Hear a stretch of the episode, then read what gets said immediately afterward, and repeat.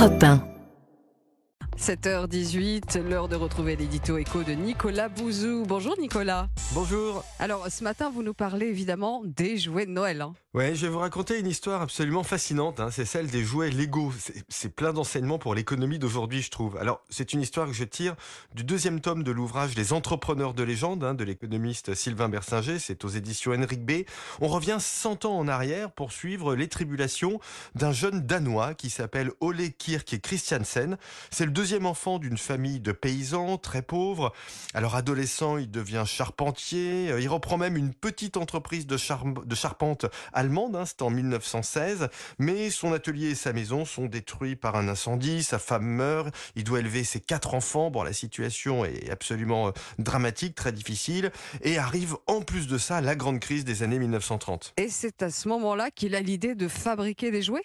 Écoutez, son idée est géniale. hein. Il dispose de stocks de bois invendus en raison de la crise. faut bien en faire quelque chose. Mais il remarque quelque chose d'économiquement signifiant en fait. Ce qu'il voit, c'est que même pendant la crise, même quand le pouvoir d'achat baisse, les parents essaient toujours d'acheter des jouets à leurs enfants. Et oui, parce que l'amour est plus fort que les difficultés financières. Alors il fabrique un canard à roulettes qui se vend très bien. Il vend aussi des yo-yo. Et puis quand la mode des yo-yo est passée, il les recycle pour faire des roues de camion. En 1934, il appelle ses jouets des Lego. Alors Lego, hein, littéralement en danois, ça veut dire jouer bien. Mais les Lego ne sont pas en bois, ils sont en plastique Nicolas. Ouais, alors pendant la Deuxième Guerre mondiale, les besoins d'armement euh, entraînent un développement de l'industrie du plastique.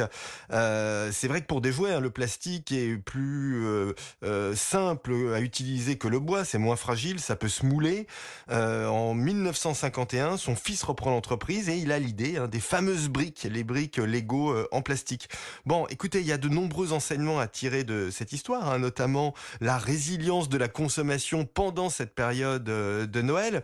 Mais il y a un enseignement plus large, hein, une leçon économique universelle. Eh Bien, c'est le fait que ce sont les entrepreneurs fondamentalement qui changent le monde en innovant. Et puis, euh, en l'occurrence, en ce jour de Noël, le monde des enfants. Merci Nicolas, joyeuses fêtes. Merci beaucoup. À demain.